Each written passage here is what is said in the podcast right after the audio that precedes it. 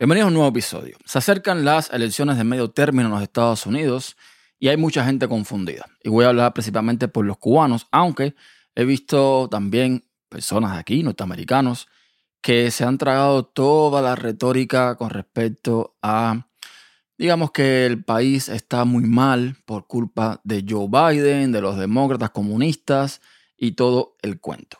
En el caso de los cubanos el fenómeno es distinto, porque el problema del cubano, al igual que el del venezolano, el nicaragüense, el argentino, es que piensa que la izquierda que hay en los Estados Unidos, o sea, los demócratas, y digo izquierdas levantando las manos y entrecomillando, aunque esto no lo vean, es la misma izquierda que hay en Latinoamérica y nada más lejos de la realidad. Porque para empezar, la izquierda latinoamericana tiene por costumbre pues terminar en especies de dictaduras y acabar con la propiedad privada, cosa que aquí en Estados Unidos no sucede.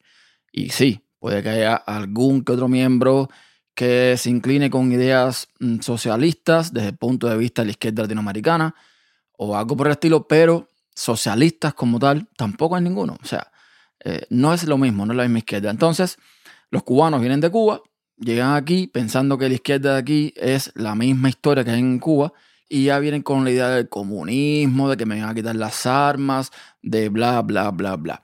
Y hay ciertas falacias que van repitiendo una y otra vez, como que por ejemplo Biden tiene culpa de la inflación de los Estados Unidos, como si la inflación no fuese un problema global, pero no, Biden es el culpable de la inflación.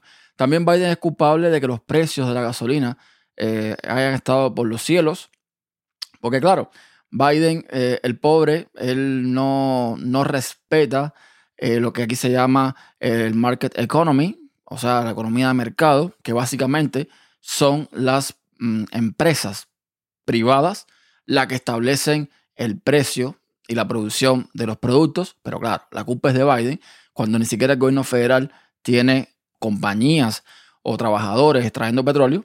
Y así como esto, hubo un montón de cosas más. O sea, eh, para ellos todo fue maravilloso con Donald Trump eh, desde 2016 al 2019, porque bueno, en el 2020 empezó el tema de eh, confinamiento y la economía de este país pues afectó bastante y todo el mundo para la casa, etcétera, etcétera. Pero bueno, ellos no se acuerdan mucho de eso.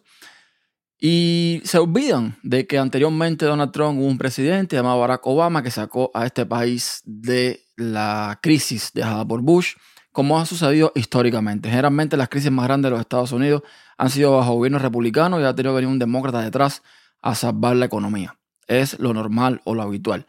De hecho, cuando tú le preguntas a un cubano, primero, ¿por qué votan republicanos? No te saben ni qué decir. O sea, no tienen idea de si los republicanos tienen o no un plan económico, que ya les digo yo que no lo tienen. No tienen idea de ni siquiera por qué están aquí en este país, que fue gracias a un demócrata y a un congreso donde la mayoría era demócrata. Eh, no lo saben tampoco. O sea, Viven en la retórica, viven en la mentira, viven incluso ofendiendo a los que le han dado de comer en este país. Porque la realidad, señores, es que los republicanos, si fuera por ellos, tú aquí, si eres pobre, no entras a los Estados Unidos. O sea, ellos quieren inmigrantes, sí, pero inmigrantes que vengan con las sacas llenas de dinero para que, eh, bueno, sean bien recibidos. Si tú, como yo, llegas aquí sin un kilo en el bolsillo, pues ellos simplemente no te quieren. Y es lo que el cubano, y hablo del cubano, pero repito, Mm, sucede con la mentalidad de mucha gente en Latinoamérica, pues es lo que el cubano no acaba de entender. Y bajo estas mentiras, bajo estas retóricas, bajo esta falsa eh, información, o mejor dicho, bajo esta desinformación, así salen a votar los que pueden votar en este país pensando en que todo va mal, que realmente las estadísticas no dicen eso.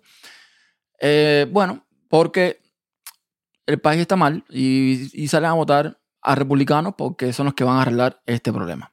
Así nos va, así realmente nos va. De nuevo, te sientas a conversar con esta gente y no tienen ni idea de lo que están hablando. Simplemente repiten, repiten. Les muestras estadísticas, les muestras datos y dicen que es mentira, que eso es un invento demócrata. Como por ejemplo, eh, ellos dicen que eh, fuimos independientes en cuanto a, a la importación de petróleo y demás cuando estaba Trump. O sea, cosa que es completamente falsa. Aquí Estados Unidos nunca dejó de importar petróleo de Canadá y de otros países, pero bueno, dicen que sí. También se creyeron el cuento cuando Trump dijo que la Reserva Federal de Petróleo estaba prácticamente vacía y que él la llenó al 100%, lo cual también es mentira. Primero, porque no estaban vacías y segundo, porque tampoco las llenó. Entonces, es una mentalidad tan, tan básica, son tan manipulables, son tan predecibles que precisamente por eso es que estamos como estamos. Precisamente por eso es que vemos aquí un culto a Donald Trump que simplemente se para con toda la tranquilidad del mundo, suelta cualquier mentira como si fuese verdad y esta gente se lo cree. Y de nuevo, no solamente los cubanos, los norteamericanos, muchos de ellos también se creen ese cuento. Desde que los demócratas asesinan niños que nacen, que comen niños y todas las teorías de QAnon que se lanzaron cuando, bueno, Trump estaba en la presidencia. Y estas elecciones a medio término, mm, según las encuestas, no le van a ir muy bien a los demócratas, con lo cual todos los avances, todo lo que ha hecho Joe Biden para tratar de corregir el desastre que se quedó con Trump en el 2020 posiblemente corra peligro. Pero bueno, ¿cómo tú convences a una persona que no quiere informarse, aún teniendo en su bolsillo y en su mano lo necesario para obtener esa información? Es complicado. Hasta un próximo episodio.